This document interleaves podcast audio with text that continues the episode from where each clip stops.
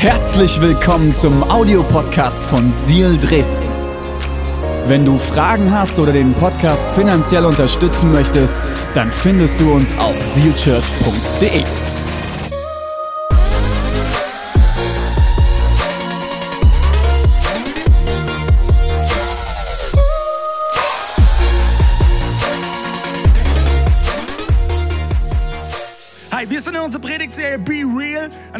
starke Predigtserie über Beziehungen.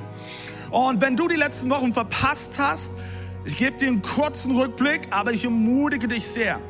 Hör dir die Predigten an, schau sie dir nochmal an. Warum? Jeder von uns hat Beziehungen. Du hast Beziehungen in deinem Leben, in deinem Alltag. Es fängt, es fängt an, und das war der erste Teil. Äh, Pastor René hat, eröffnet, hat die Serie eröffnet. Be real, Beziehung mit deinem Gott. Dann geht es weiter. Be real mit mir selbst. Dann unsere leitende äh, Pastorin äh, Deborah gepredigt. Meine Herren, war das gut. Es hat mich selber im positiven Sinne herausgefordert ähm, und mir ein paar Arschtritte verteilt. Aber genau so dürfen Predigten auch sein. Wenn du die Erwartung hast oder den Wunsch hast, hey, ich gehe in die Kirche, ich setze mich hin und ich möchte so ein bisschen, so ein bisschen weich gespült werden, ja?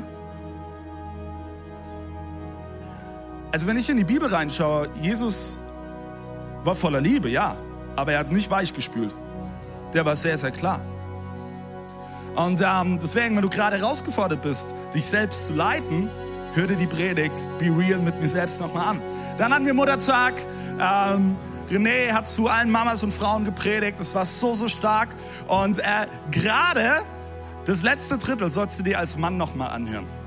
Ganz, ganz, ganz, ganz wichtig. Es war, es war echt ergreifend, es war ermutigend. Und äh, letzte Woche hat unsere Assistant-Pastorin euch äh, über Be Real mit meinen Freunden gepredigt. War es gut, oder? Ey, und es ist so wichtig, dass du Freundschaften hast. Und ähm, ich bin oftmals in diesem Thema besonders herausgefordert, weil äh, irgendwie verchecke ich es manchmal, diese Freundschaften aufzubauen. Und es war für mich auch eine persönliche Erinnerung. Hey, David, investiere dich in die, deine Freundschaften. Das ist so, so wichtig.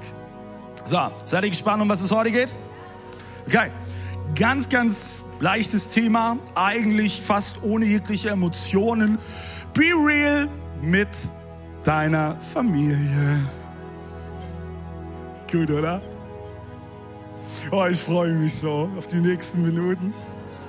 Ich freue mich so. Hey, egal in welchem Standard du bist, in Halle Dresden, hier vor Ort oder online, mach dein Herz auf. Gott wird zu dir sprechen. Es ist nicht die Frage, ob Gott spricht, er wird sprechen. Aber es ist entscheidend, dass du dein Herz aufmachst. Und ich, ich, ich will von Anfang an ganz klar ziehen, für wen ist die Predigt? Die Predigt ist für dich, wenn du vielleicht schon Familie gegründet hast oder kurz davor bist. Die Predigt ist aber auch für dich, wenn du noch bei Mama und Papa zu Hause wohnst und das momentan deine Familie ist. Die Predigt ist für dich, wenn du vielleicht gerade eben ausgezogen bist und vielleicht gerade innerlich denkst, oh, Freiheit, endlich. Freu dich nicht zu früh. Aber die Predigt ist genauso für dich, wenn du vielleicht den Bruch mit Wow.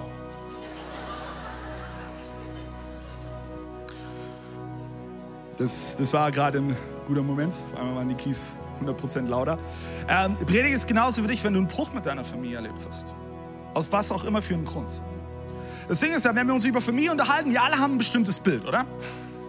Und äh, kennst du so diese, diese Familienfotos, vielleicht auch von deiner eigenen Familie oder irgendwo aus Werbungen oder was auch immer? Ich, oh, ich bin immer herausgefordert mit solchen Familienbildern. Ähm, damit ihr meine Familie mal seht, habe ich euch ein Bild mitgebracht. Guckt mal, das ist meine Familie. Oh, das war eine großartige Frau, die Yeshi. Das ist unser Alice, das ist der Noah. Der also irgendwie in dem Moment voll diesen Modelblick drauf hat. So, äh, was denkst du? Caleb ist ganz selbst, Zunge raus. Äh, und Juna ist einfach, wie sie momentan ist, einfach nur Zucker, Zucker, Zucker. Oh, meine Tochter. Das Ding ist, wir, wir, wir schauen so ein Familienbild an und denken so, oh wow, das, ey, das ist eine Familie. Unglaublich. Und ich beziehe das jetzt gar nicht nur auf meine Familie, Aber wir sehen irgendein Bild von einer Familie und denken, oh, da, da läuft doch alles gut, oder? Die Kinder, die werden immer hören, oh, sind die gut erzogen, die Kinder. Und oh, schau dir die Liebe an zwischen Mann und Frau, oh wow. Ich mache einen kurzen Realitätscheck. Ich erzähle dir, wie es zu diesem Foto kam, okay? Ende letzten Jahres, kurz vor Weihnachten, fiel uns auf, oh, wir brauchen noch ein Familienfoto für unsere Weihnachtskarten. Wir waren wie immer viel zu spät dran, wir haben das ganz, ganz schnell hastig organisiert. An diesem Samstag oder irgendwas war es, sind wir zu spät aufgestanden. Wir sind absolut losgehetzt. Ich hatte überhaupt keinen Bock auf so ein Familienshooting. Ich drehe da immer durch. Wirklich überhaupt keinen Bock. Ja? unsere Kinder, die haben sowieso an den Morgen gemacht, was sie wollten. Ne? Dann sind wir in das Auto. Unser Fotograf, der hat dann schon gewartet und ganz geduldig, ja, und war ich dankbar. Und dann machen wir diese Familienfotos. Unsere Kinder haben natürlich all das gemacht, was sie nicht machen sollten. Das war nur eine Sekunde, nicht mal. Familie. Ich sag dir eins, Familienleben ist verrückt, ist herausfordernd, bringt dich an deine Grenzen, ist manchmal zum Schreien, aber ist auch irgendwo einzigartig.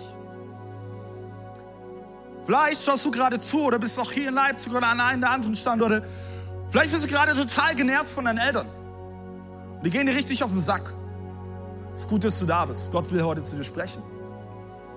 Vielleicht bist du aber auch heute hier und du erlebst gerade oder hast erlebt, dass deine Familie durch Scheidung oder noch schlimmere Dinge auseinanderbricht. Die große Herausforderung ist doch für uns alle, sind wir doch mal ehrlich, deine Familie kannst du dir nicht aussuchen. Seid ihr bei mir? Du wirst in deine Familie hineingeboren. Die große Frage ist, und diese Fragen wollen wir heute anschauen, weil ich glaube, Familie ist Gottes Idee. Und die Frage ist, was ist denn Gottes Vorstellung von Familie? Wie kannst du mit deiner Familie umgehen? Wie kannst du eine gesunde Familie bauen? Und genau damit möchten wir uns heute beschäftigen.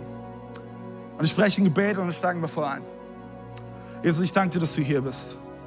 Ich danke dir, dass du jeden Einzelnen siehst in Leipzig, Dresden, Halle, online in Wohnzimmern oder in welchen Räumlichkeiten auch immer. Du siehst jeden Einzelnen. Ich danke dir, Jesus, dass du heute tief hineinsprechen möchtest in Leben. Jesus, ich bete, dass heute ein Sonntag ist, wo wir erleben dürfen, dass Familien wiederhergestellt werden. Jesus, ich bete, dass heute ein, ein, Sonntag ist, wo Familien eine neue Ausrichtung bekommen. Jesus, ich danke dir, dass du uns heute dein Bild für Familie offenbaren möchtest. Jesus, ich danke dir, dass keiner, der heute hier ist, zufällig hier ist, sondern dass du in sein Herz sprechen möchtest. Wir lieben dich. Amen. Amen. Danke, Josua. Okay. Wir gehen direkt rein. Schnapp dir was zum Schreiben. Du solltest mitschreiben. Ich habe ein paar Nuggets dabei. Ähm, und wir Menschen sind vergesslich, deswegen schreib mit, äh, dann kannst du es morgen nochmal nachlesen. Erster Punkt, den ich dir heute mitgebracht habe, ist, deine Familie ist nicht perfekt. Das Krasse ist, das Familienbild hat sich im Laufe der Zeit gewandelt. Früher war das Familienbild, erst waren die Eltern für die Kinder da, dann waren die Kinder für die Eltern da. Geheiratet wurde vor ein paar hundert Jahren nicht aus Liebe. Nee, das waren teilweise eingefädelte Hochzeiten. Und in dem Moment, wo, wo die Frau Ja gesagt hatte, war sie der Besitz vom Mann. Die Kinder, ja Kinder, sag mal so, die Töchter, die waren wichtig vom Heiratsmarkt und die Söhne, das waren halt die Stammhalter. Familienbild hat sich geändert, aber ich sagte, was sich nie geändert hat über die ganzen Jahrzehnte, Jahrhunderte, Familie ist immer noch unperfekt. Immer noch. Und es gibt immer wieder Familientraum, von dem man hört, und das ist übrigens auch in der Bibel so. Ich will dir von einem Familiendrama erzählen. Vielleicht hast du schon mal von König David gehört. König David ist so, so die Heldenfigur aus dem Alten Testament, dem ersten Teil der Bibel. Ja, das ist der Hirtenjunge, der die Berufung bekommt, irgendwann König von Israel zu werden. Es ist dieser David, der den Riesen Goliath besiegt. Ja, und auf einmal zum Held des ganzen Volk Israels wird. Es steht in der Bibel, dass er jung, schön und braun gebrannt war. Es steht drin, dass er stark war und die, und die Mädels ihn regelrecht zuflogen. Und tatsächlich hatte er irgendwann mehrere Frauen und bekam natürlich auch mehrere Kinder. Und dann lesen wir von der Geschichte, die absolut krass ist. Und zwar einer seiner Söhne hieß Absalom. Und irgendwas muss passiert gewesen sein in Davids Familie, dass zwischen ihm und seinem Sohn Absalom ein Bruch geschah. Wir wissen nicht genau was, aber es geschah ein Bruch. Absalom fing nämlich an, sich gegen seinen eigenen Vater zu stellen. Er sah sich in Konkurrenz zu ihm. Und es ging noch weiter. Absalom sammelte Leute um sich herum und stachelte sie auf gegen seinen Vater, der König war. Und er fing an, ein ganzes Heer zu sammeln, 20.000 Mann. Und es kam tatsächlich dazu, stell dir das mal vor, Vater und Sohn zogen gegenseitig in den Krieg, in den Kampf. Stellst du dir das kurz vor, was das bedeutet? Das Heer von Absalom wurde besiegt. Und es kam dazu, dass Absalom, als er gerade eben wegritt, er hatte sehr, sehr langes, wallendes Haar, so ungefähr wie Andrew, ja, der heute an der Akustikgitarre gespielt hat. Er verfing sich in einem Baum und die Soldaten von König David töteten ihn. Ein Bote machte sich auf den Weg zu König David und überbrachte die traurige Nachricht, dein Sohn ist tot. Und wir lesen hier folgendes in 2 Samuel 19, Verse 1 bis 3. Diese Worte gaben David einen Stich ins Herz. Er stieg hinauf ins Turmzimmer des Stadttors und weinte. Dabei klagte er ununterbrochen, mein Sohn Absalom, mein Sohn, mein Sohn, ach Absalom. Nächste Folie. Wäre ich doch an deiner Stelle gestorben. Ach, Absalom, mein Sohn, mein Sohn. Jemand meldete Joab, das war der Heerführer von König David. Der König weint und trauert um Absalom. Auch bei den Soldaten hatte sich schnell herumgesprochen, als David über den Tod seines Sohnes verzweifelt war. Ihre Freude über den Sieg war auf einmal wie weggeblasen. Trauer und Niedergeschlagenheit machten sich breit. König David wird auf einmal in dem Moment bewusst, ich sage es ganz platt, ich habe es als Vater verkackt. Und jetzt kommt, jetzt kommt der, der Punkt, der mir immer wieder das Hirn sprengt. Aber von David lesen wir, dass er ein Mann nach Gottes Herzen war. David hat es, hat es nicht hingekriegt als Vater. Aber trotzdem lesen wir über ihn, er war der Mann nach Gottes Herzen. König Davids Familie war alles andere als perfekt und genauso wenig ist deine Familie perfekt. Aber wir sehen immer dieses Familienbild. Oh, ich möchte so sein. Nein, deine Familie ist nicht perfekt. Es gibt einen Spruch, der heißt, die Tage sind lang, aber die Jahre sind kurz. Und wenn du Kinder hast, kennst du die Tage, die irgendwie gefühlt nie vergehen, oder? Und du denkst so, oh, wann ist es vorüber? Vor allem die Tage, wenn die Kinder einfach alles machen, aber nicht das, was du ihnen sagst. Und dann blinzelst du auf einmal und dein Kind ist sechs Jahre alt. Du blinzelst nochmal, auf einmal Teenager. Du blinzelst nochmal und es ist ausgezogen. Und du fragst dich, äh, wann ist das passiert? Die, die, die Jahre sind ja hingeflogen wie zack. Ich werde den Tag nicht vergessen, als wir mit Noah unserem ersten Kind vom Krankenhaus nach Hause gefahren sind. Wir haben es ins Auto reingepackt, uns, unseren Sohn. Und ich dachte so, das ist jetzt unser Kind. Das kannst, du, also das kannst du nicht weggeben wieder. Widerrufsrecht vorbei. Das jetzt unseres.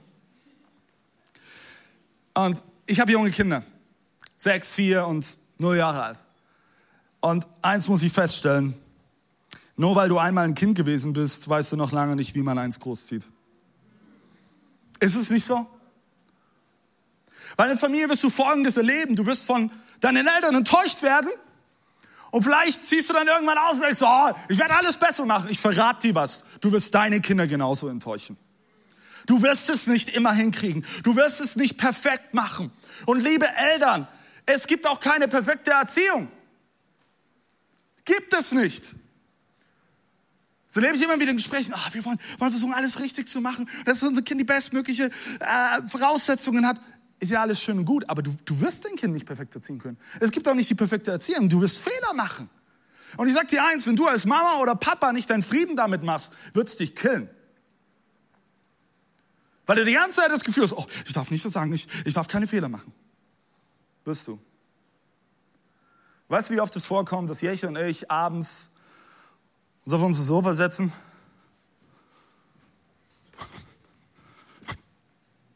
Und wir sagen so, oh, heute haben wir es verkackt, oder? Heute war kein guter Tag. Also wir haben alles versucht, aber wir waren heute nicht geduldig. Wir haben die Nerven verloren, wir sind laut geworden, sind unseren Kindern nicht in der Art und Weise begegnet, wie sie es verdient hatten. Und wir kommen immer wieder zu dem Entschluss, wir sind nicht perfekt. Aber wir wollen alles dafür geben, ein Zuhause zu bauen für unsere Kinder, wo sie einfach nur geliebt sind und wo sie ihren Werte kennen.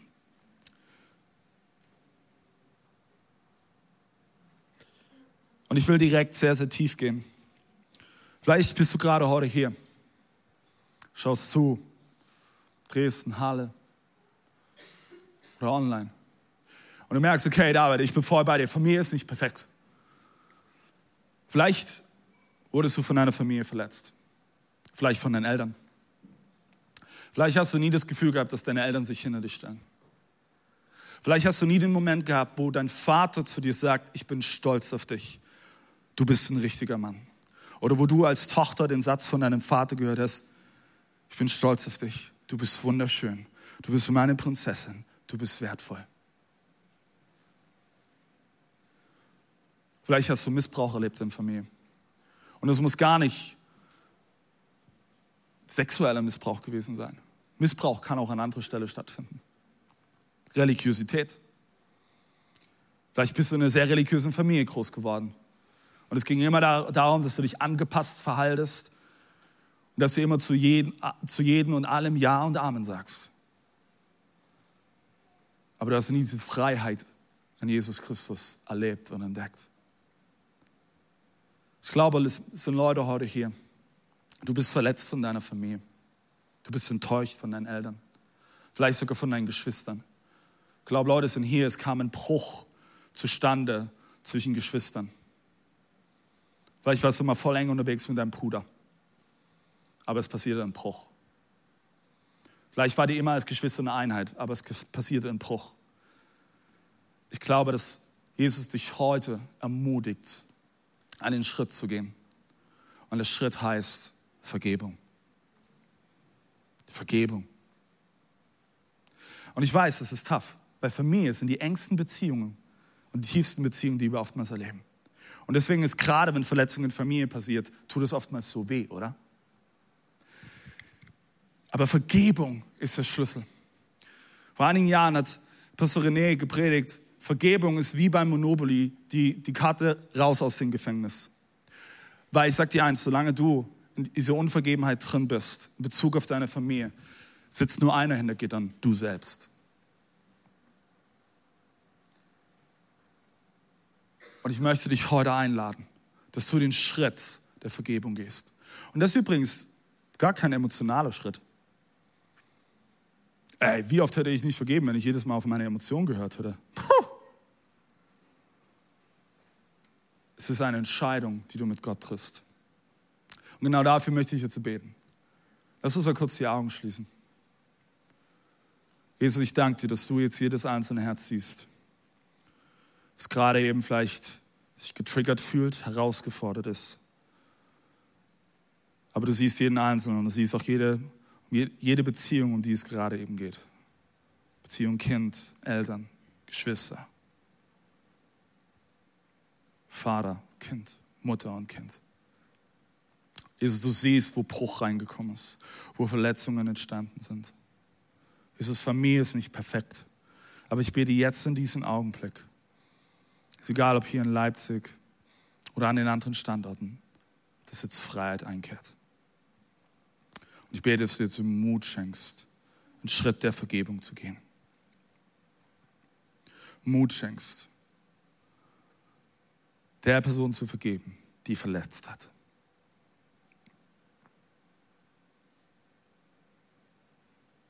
Danke, Jesus, dass Vergebung durch dich möglich ist. Durch dich. Amen. Amen. Familie ist nicht perfekt. Hast du es aufgeschrieben?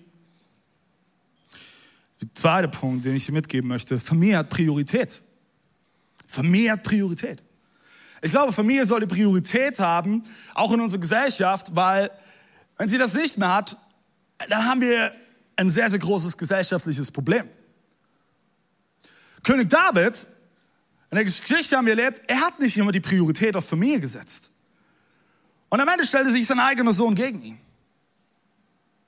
Ich will Leute ganz, ganz ehrlich sein und viele Geschichten auch aus meiner Familie erzählen. Ich habe einige Momente gehabt, wo ich mich ertappt habe, dass ich Kirche über meine Familie gestellt habe. Und dass meine Familie, meine Kinder und meine Ehe nicht meine Priorität waren. Ich bin in Kirche groß geworden. 25 Jahre meines Lebens kenne ich nichts anderes als Kirche. Ich bin Pastorenkind. Und ich musste feststellen und bin das immer noch am Lernen. Hey, meine erste Priorität ist meine Familie, meine Kinder, meine Frau. Denn das sind die wichtigsten Personen, die Gott mir anvertraut hat. Du wirst wissen, hey, Gott, wen hast du mich, mir denn anvertraut? Schau doch mal in deiner Familie, deine Geschwister, deine Eltern, deine Kinder. Familie hat Priorität. Und da habe ich letztes wieder einen Brief von Paulus gelesen. Er hat die meisten Briefe vom Neuen Testament geschrieben. Und er schreibt dann seinen Schützling Timotheus.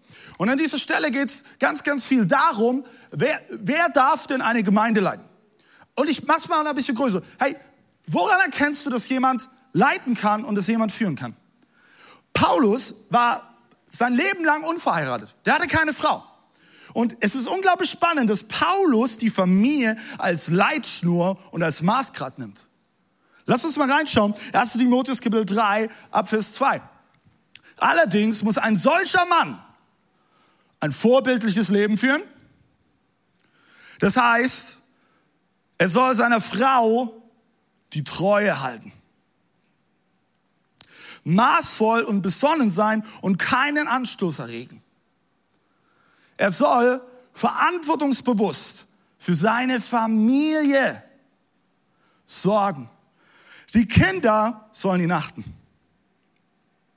Achten deine Kinder dich oder haben sie nur Angst vor dir? Ich lasse die Frage so stehen. Und auf ihn hören. Hören deine Kinder auf dich? Sind dein Herzkind, egal ob Mutter oder Vater. Oder weil sie zu viel Respekt vor den Konsequenzen haben?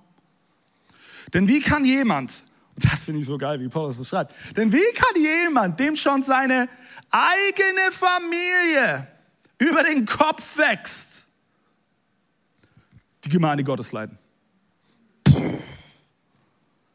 So das Gefühl, deine Familie wächst gerade über den Kopf? Ja, ist es nicht zu spät. Du kannst heute Entscheidungen treffen, die den weiteren Lauf bestimmen. Und du kannst heute diesen Prozess anfangen, mit Gott zu gehen. Ich glaube, eine Sache, wenn es darum geht, Familie ist Priorität, Qualität ist wichtiger als Quantität. Das ist oftmals der Punkt, wo ich am meisten herausgefordert bin. In dem Sinne, dass, ähm, oh, was mache ich jetzt mit den Kindern? Wo bin ich dabei? Wo auch nicht? Qualität ist wichtiger als Quantität. Es kann das Abendbrot sein. Und es ist wirklich so ein Szenario in unserer Familie. Wir sitzen gleich abends da und dann kommt dieser, sehe ich diesen Blick von meiner Frau. Frauen können mit Blicken töten, ey. Oh my word. Bora hat gesagt, ich hatte mein Handy in der Hand. 100 Punkte. Und ich lege mein Handy so beiseite. Das sind die Momente, wo du voll da sein musst.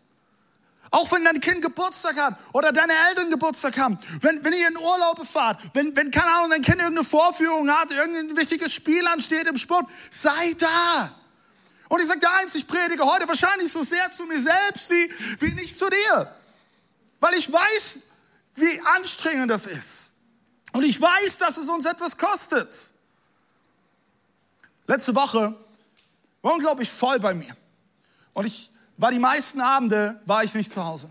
Das heißt, größtenteils haben meine Kinder mich nur morgens ganz, ganz kurz gesehen oder gar nicht. Und es war schon eine ganze Weile, dass unsere Kinder uns in den Ohren lagen, oh, können wir mal campen fahren, mal zelten. Das wäre auch, glaube ich, die Reaktion von René.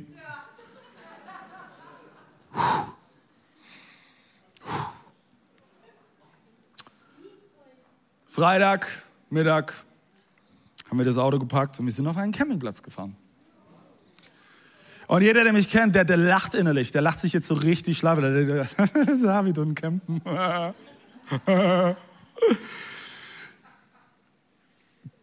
Hat mich das was gekostet? Ja. Um ehrlich zu sein, nicht so viel Geld. Aber Nerven, meine Komfortzone, meine Schlafqualität, mein Rücken, mein Nacken, eigentlich alles.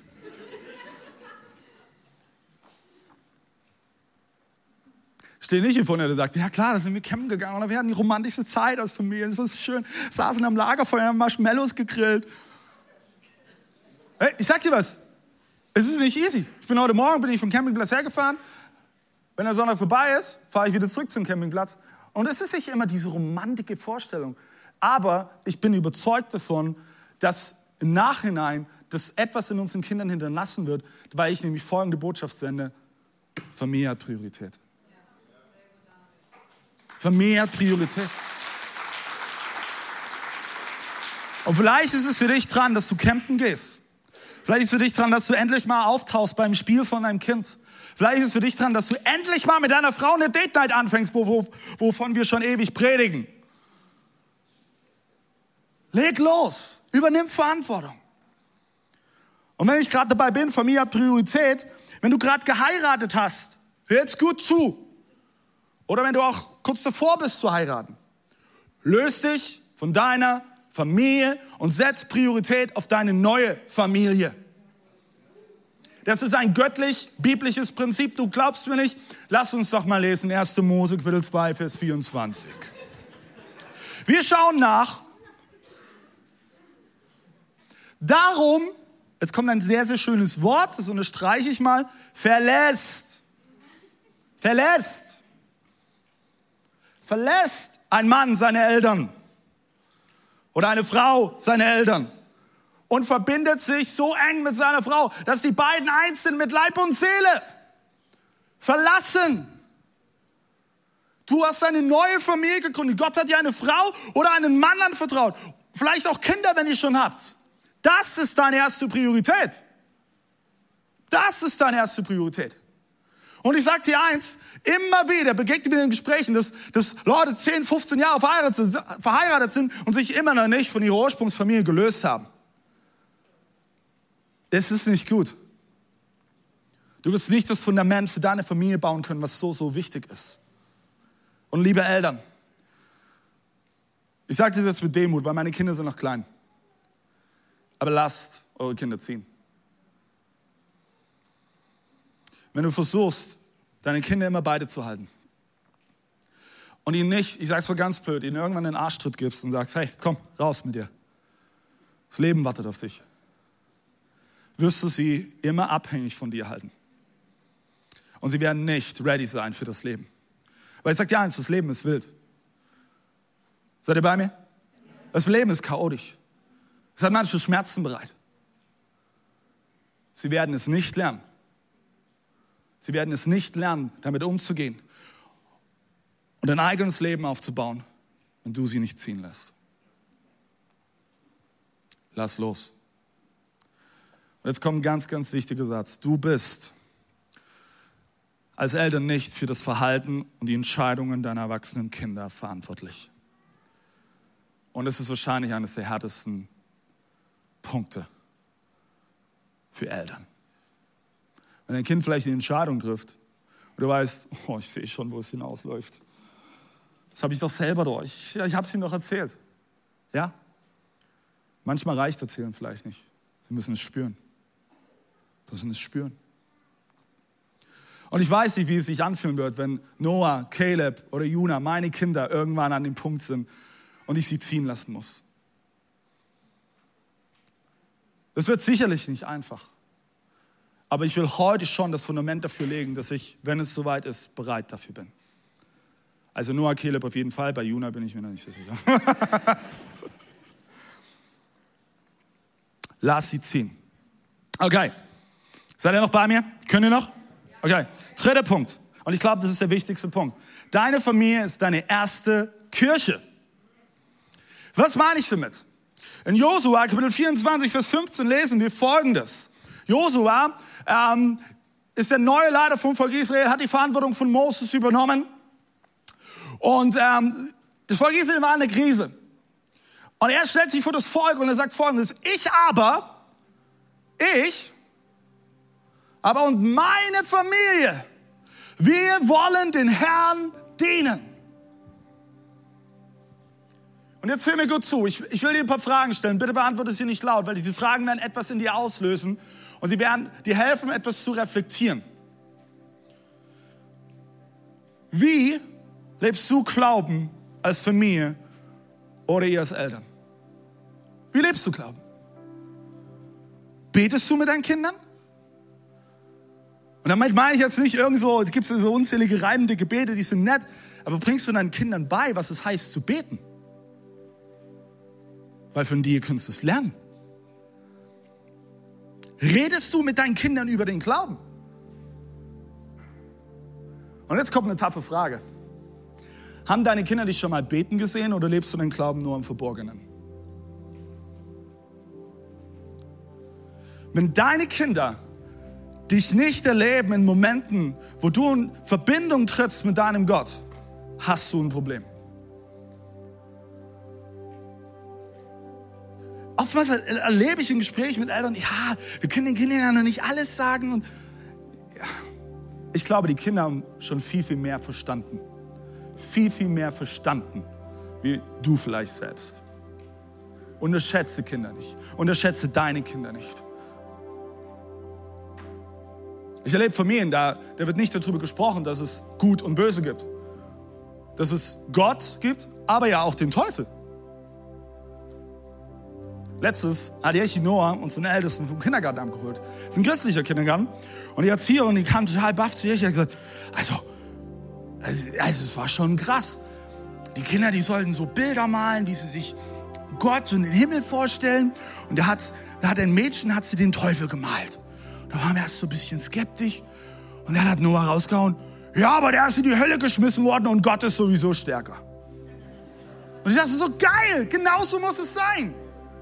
Meine Kinder wissen, ja, wir glauben an einen Gott, der über allen steht, aber sie wissen auch um die Realität für ihren Alter und sprechen, dass es auch einen Gegenspieler gibt, der heißt der Teufel, aber sie müssen keine Angst vor ihm haben, denn Gott ist stärker. Er ist stärker. Ich will dich ermutigen, fang an, den Glauben deiner Familie zu bauen. Bau ihn. Wenn unsere Kinder aus dem Haus gehen, manchmal bringt Jeschi die Kinder weg, manchmal bringe ich sie weg. Jeden Morgen segnet Jeschi unsere Kinder. Sie stellt unsere Kinder unter Gottes Schutz und sie spricht ihnen zu, hey, wenn du für jemanden betest, den es nicht gut geht oder der krank ist, hey, du, Gott kann durch dich heilen. Ich wünsche mir, dass meine Kinder jetzt schon die Realität verstehen mehr und mehr und auch anfangen zu erleben, dass wenn sie für jemanden beten, dass er gesund wird. Warum nicht? Bezieh doch deine ganze Familie, deine Kinder, deine Ehepartner mit ein und bau den Glauben. Betest du mit deinem Partner zusammen? Betest du mit deinem Partner zusammen? Oder lebt ihr so getrennten Glauben? Jeschi und ich, wir haben auch ganz unterschiedliche Zugänge zu Gott. Und manchmal sind diese Zeiten, die wir zusammen haben als Ehepaar, wo wir beten, wow, herausfordernd. Und wir brauchen beide für uns unsere individuelle Zeit. Aber wir wissen auch, es ist wichtig, dass wir gemeinsam geistlich etwas tragen für unsere Familie und unsere Kinder vor Gott bringen, unsere Ehe immer wieder vor Gott bringen. Und jetzt will ich ganz bewusst zu allen alle Väter sprechen. Hier in Leipzig oder in anderen Standorten, Dresden, Halle. Und auch wenn du gerade noch nicht Vater bist, vielleicht bist du es irgendwann. Ich hoffe es und ich bete dafür, dass du dieses Wunder erleben kannst. Dann hört gut zu. Väter, und ich beziehe mich mit ein, übernehmt Verantwortung für den Glauben eurer Familie. Übernehmt Verantwortung. So oft erlebe ich, dass die Frauen die treibende Kraft sind in der Familie, die den Glauben voranbringen. Ich sage es ganz platt. Das ist unsere Verantwortung als allererstes, als Väter, als Männer in einer Familie. Warum? Weil das Vaterbild, was deine Kinder sehen, prägt und baut das Gottesbild, was deine Kinder haben werden.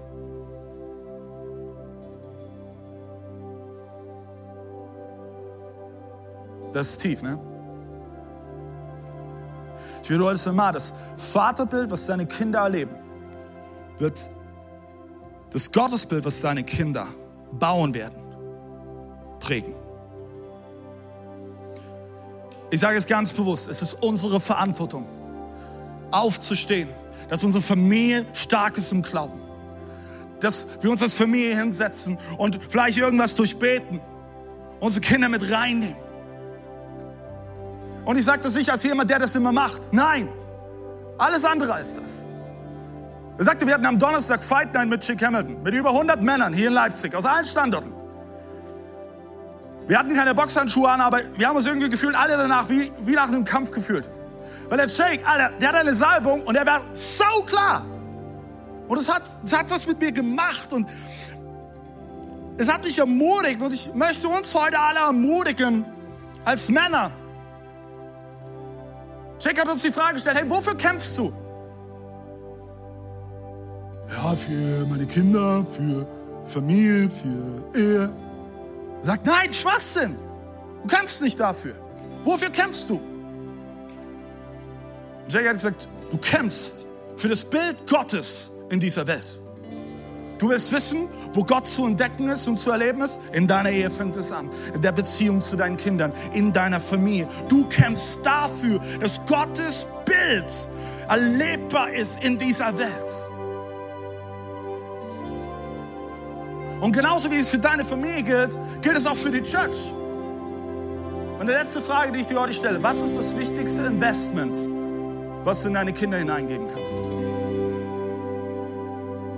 Ein Fonds, wo du ein bisschen was anlegst, was sie mit 18 Jahren bekommen? Nein. Ich verrate es dir. Komm mit deiner Familie sonntags in die Kirche. Und liebe Männer, wieder ist es unsere Verantwortung, die treibende Kraft zu sein zu sagen, okay Familie, wir machen uns jetzt auf, wir gehen in die Kirche, wir fühlen uns vielleicht nicht danach, wir hatten vielleicht den Scheiß morgen, wir hatten uns alle in den Arm, aber jetzt erst recht. So wie Max es gesagt hat in der Story. Kostet es dich was als Familie? Ja, ich weiß, wovon wir reden. Unsere Morgen als Familie sind sonntags. Pff, müssen uns aufteilen und, und müssen mal Jährchen freisetzen, weil sie irgendwie MC ist oder was auch immer. Das ist crazy. Aber ich sag dir eins, das ist das beste Investment, was du in deine Kinder geben kannst. Warum? Weil deine Kinder schon von früh an erleben, dass Gemeinschaft es gibt, wo sie angenommen sind, wo sie wertvoll sind, wo sie so sein können, wie sie sind. Ich liebe es, dass unsere Kids Church laut ist. Das ist doch geil. Es gibt nichts Besseres. Und wie gut ist es, dass wir jetzt schon Kinder sehen, die anfangen zu dienen und ihre Gaben entwickeln. Du willst, dass deine Kinder ready sind fürs Leben? Bring sie sonntags in den Gottesdienst. Du willst, dass deine Ehe wächst? Seid am Sonntag da. Lass dich nicht aufhalten. Lass dich nicht aufhalten von einer zu kurzen Nacht, von einer zu emotionalen Woche oder was auch immer du als Ausrede nimmst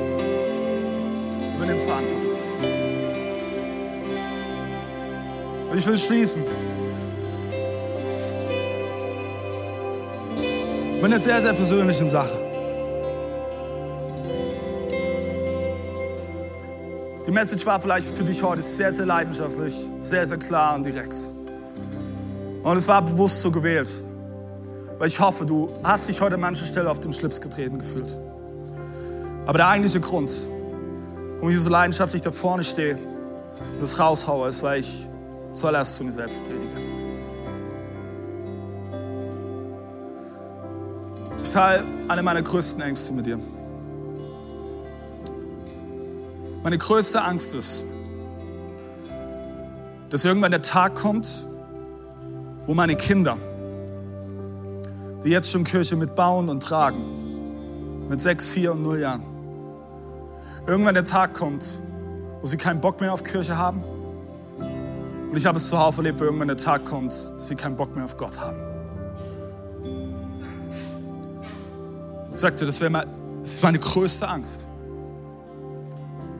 Warum habe ich die Angst? Weil ich so oft erlebt habe, dass Pastorenkinder Kirche groß werden. Und sie erleben, dass Kirche irgendwann wichtiger wird wie Familie. Kirche Konkurrenz wird für sie.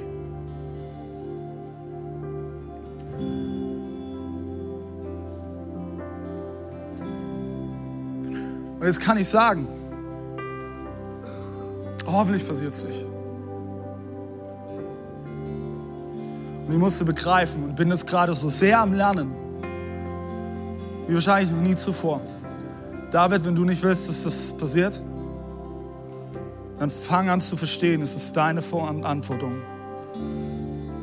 ein Surrounding zu bauen, wo deine Kinder Kirche als wunderschön erleben, in ihren Glauben wachsen und wo sie jetzt schon anfangen, in ihre Beziehung zu Gott zu wachsen. Ist diese Angst damit ausgelöscht? Nein. Ich habe immer wieder mal Tage, wo ich denke, oh, was würde das mit mir machen, dass so ein Tag kommt? Das ist würde mein Herz brechen. Das Schlimmste, was ich erleben könnte, ist, wenn meine Kinder sagen, ich will von diesem Gott nichts mehr wissen. Aber ich will ein Haus bauen, wo sie Gott erleben. Ich möchte uns einladen, dass wir alle aufstehen. An allen Standorten, in Dresden und Halle. Auch zu Hause zuschaust, hey, steh doch einfach mal auf.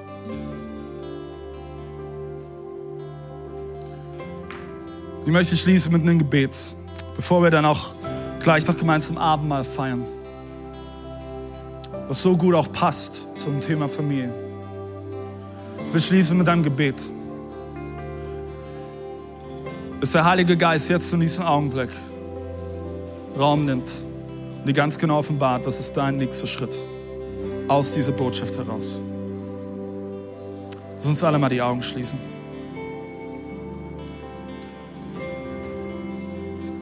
Jesus, ich danke dir so sehr, dass du ortsunabhängig bist dass du jetzt überall dort bist, wo du gerade eben im Herzen arbeitest. Und Heiliger Geist, ich danke dir, dass du jetzt da bist, dass wir uns auf deine Anwesenheit verlassen dürfen. Und ich danke dir, dass du jetzt nächste Schritte offenbarst. Jesus, ich bete, dass heute ein Sonntag ist, wo Familien neu gestärkt werden. Jesus, ich bete, dass heute ein Sonntag ist, wo Väter anfangen, ihre Rolle zu übernehmen und ihre Verantwortung ernst zu nehmen und Glaube zu bauen.